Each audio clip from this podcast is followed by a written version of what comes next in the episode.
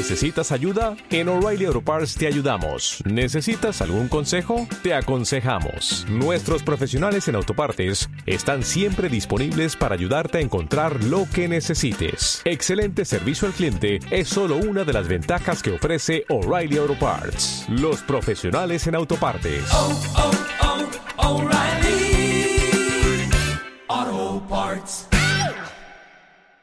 Los fueros de Sobrarbe y los orígenes del pueblo aragonés. En el año 828, en la primera mitad del siglo IX por tanto, aparece escrita por primera vez la palabra Aragón. Hace 1187 años. Aragón es, ante todo, el pueblo aragonés, no los condes o reyes que de manera tan obsesiva como elitista se citan en los libros de historia oficial. Así pues, para el año 828 ya había, como realidad en construcción, una comunidad humana diferenciada y singular, con un territorio, una lengua, una manera de ser, unos fines propios y un sentimiento compartido de pertenencia. Comprender algo más de por qué y cómo se creó es la meta de este artículo. El Aragón primero se constituyó con la unificación de tres pequeños territorios pirenaicos, Aragón nuclear, Sobrarbe y Ribagorza. Fue un episodio más de la revolución de la Alta Edad Media hispana, tan sorprendente como otros muchos suyos, pues constituir nuevas comunidades humanas, no solo la estudiada sino también Cataluña, Navarra, Castilla, etc., que hoy, más de un milenio después continúan estando vivas y pujantes, es algo prodigioso. Más aún porque nuestro tiempo ha conocido pretendidas revoluciones totales cuyas dudosas realizaciones no han sobrevivido ni siquiera un siglo y que el vocablo Aragón apareciese en el año citado debe entenderse como que, en tanto que pueblo singular, existía desde antes. ¿Desde cuándo? La Alta Edad Media, siglos 8 al 10, es una época de muy escasa documentación escrita, debido a que fue una sociedad adscrita conscientemente a la oralidad, lo que es un grave problema para la historiografía, pero podemos adelantar que su nacimiento y constitución tuvo lugar en la segunda mitad del siglo VIII, siendo las centurias siguientes, hasta el siglo X, de consolidación y afianzamiento. En los orígenes de Aragón los fueros de Sobrarbe, para unos ciertos y para otros espurios, parecen ser decisivos. Sobre ellos se ha escrito mucho, ya desde el siglo XV, a favor y en contra. Fuero es texto jurídico propio de, sobre todo, la Edad Media Central.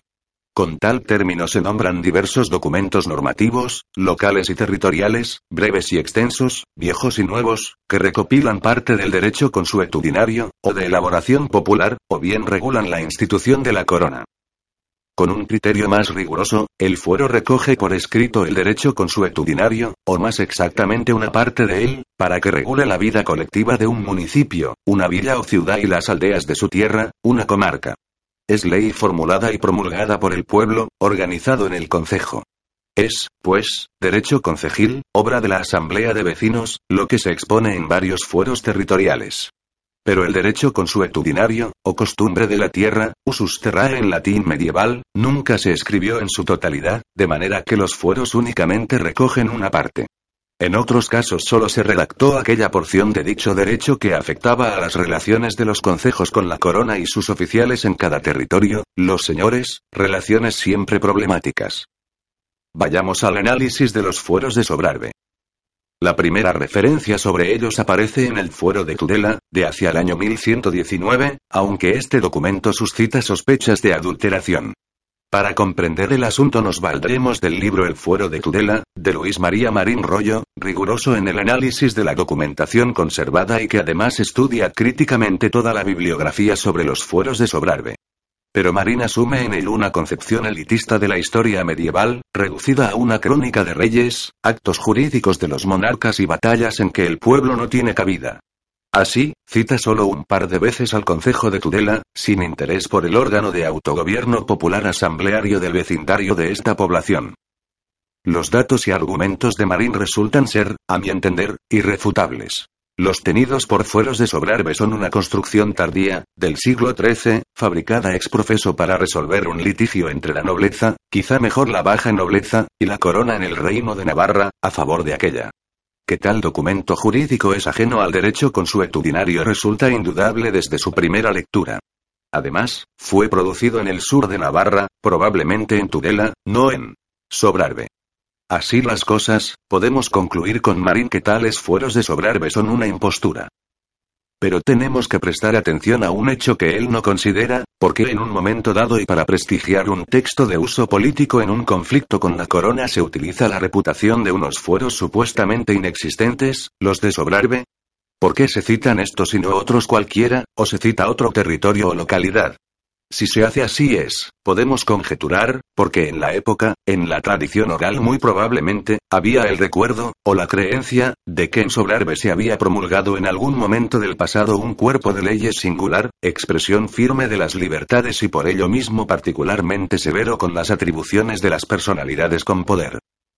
Hay otra cuestión que Marín ni siquiera cita, a pesar de su muy probable importancia. El escudo de Sobrarbe es un árbol robusto, copudo y de poderosas raíces que tiene sobre sí una cruz. De ahí, dicen, viene la palabra sobrarbe, o sobre el árbol, en referencia a la cruz que lo corona. Los árboles, en muchas tradiciones antiguas, sirven para que las asambleas populares reunidas bajo ellos gobiernen a los pueblos y dicten leyes sabias y justas, recordemos el árbol de Gernica. Esto es más verosímil al darse en el territorio de las rebeliones bagaudas del siglo V, de las que Tarazona fue centro, y que se extendieron por las actuales provincias de Navarra, Zaragoza, Huesca y Lleida, por tanto en el Sobrarbe. Los bagaudas se reunían políticamente en asambleas soberanas bajo los árboles y tal tradición probablemente se conservó en las zonas remotas del Pirineo central, en una situación a la defensiva que en el siglo VIII, en las nuevas condiciones creadas, se hace expansiva. Sobrarbe puede significar también bajo, sub, los árboles, aunque la cruz no niega nada, pues la rebelión armada revolucionaria de los Bagaudas tuvo, según diversos autores, un fuerte componente cristiano. Así pues, podemos establecer como conclusión más probable que existió un derecho de sobrarbe, de naturaleza no escrita seguramente, emergido en fechas bastante tempranas, pongamos el siglo VIII, como expresión del nacimiento de una nueva comunidad humana revolucionaria, Aragón, pues no hay ni puede haber sociedad sin normas legales. Es posible que tal cuerpo legal, consuetudinario y popular, se escribiera al menos parcialmente en algún momento posterior, aunque luego se perdiera el texto, lo que ha sucedido en muchas ocasiones. Un caso es el fuero de Ávila, que sabemos existió siendo hoy inhallable. A mi entender, los fueros de Sobrarbe formarían parte de lo que Tomás y Valiente, en el libro citado, califica de derecho consuetudinario no escrito, bastante común en nuestro medioevo. Por tanto, su denominación tendría que ser derecho de sobrarbe, puesto que fuero es el derecho popular medieval escrito. Un dato más a favor de la existencia de los fueros de sobrarbe así comprendidos es el tono enfático y solemne con que son citados en el libro 1 capítulo 1 del fuero de Tudela, redactado, dice, para el recuerdo eterno de los fueros de sobrarbe. Hay que tener en cuenta el tiempo transcurrido, elemento decisivo en la remembranza, pues si admitimos que en Sobrarbe se constituyó un derecho consuetudinario y revolucionario ya maduro hacia el año 800, nos encontramos con que el fuero de Tudela se refiere a él más de 300 años después. Otra cuestión que avala lo expuesto es la venerable noción, tan propia de Aragón, sobre que en él hubo leyes antes que reyes, aserción que encaja bien con la nueva sociedad creada en el Pirineo central en la Alta Edad Media, en que la institución de la corona es tardía y subordinada a la ley popular, cuestión que da una idea bastante exacta del carácter democrático y revolucionario del viejo Aragón. En efecto, recordemos que el primer pretendido rey de Aragón, Ramiro I, es del siglo XI, 1035-1063, y fue tan poco apreciado por el pueblo que nunca usó el título de rey sino el mucho más modesto de Regulo. Es verdad que antes hubo condes pero estos, cuando existieron, fueron un factor secundario de la vida colectiva, toda ella llena de pueblo y escasa de tiranos. En efecto, tras la muerte de Carlomagno en el año 814 su imperio, nunca demasiado bollante, entra en crisis, haciendo más simbólica que real la potestad de los condes de la marca hispánica. Aragón vivió, al parecer, sin monarquía y sin monarcas al menos durante 235 años, pero no pudo vivir sin derecho ni un solo año. Una parte sustantiva de él probablemente sea el de Sobrarbe. Así las cosas, lo que sin duda es una patraña es el asunto del reino de Sobrarbe. ¿Cuál pudo ser el contenido de las auténticas normas legales de Sobrarbe, las altomedievales probablemente nunca escritas? Podemos conocerlo, al menos en parte, estudiando los calificados como fueros concejiles aragoneses, los de Teruel, Daroca o Calatayud entre otros, ya del siglo XII. Enumeremos sus rasgos.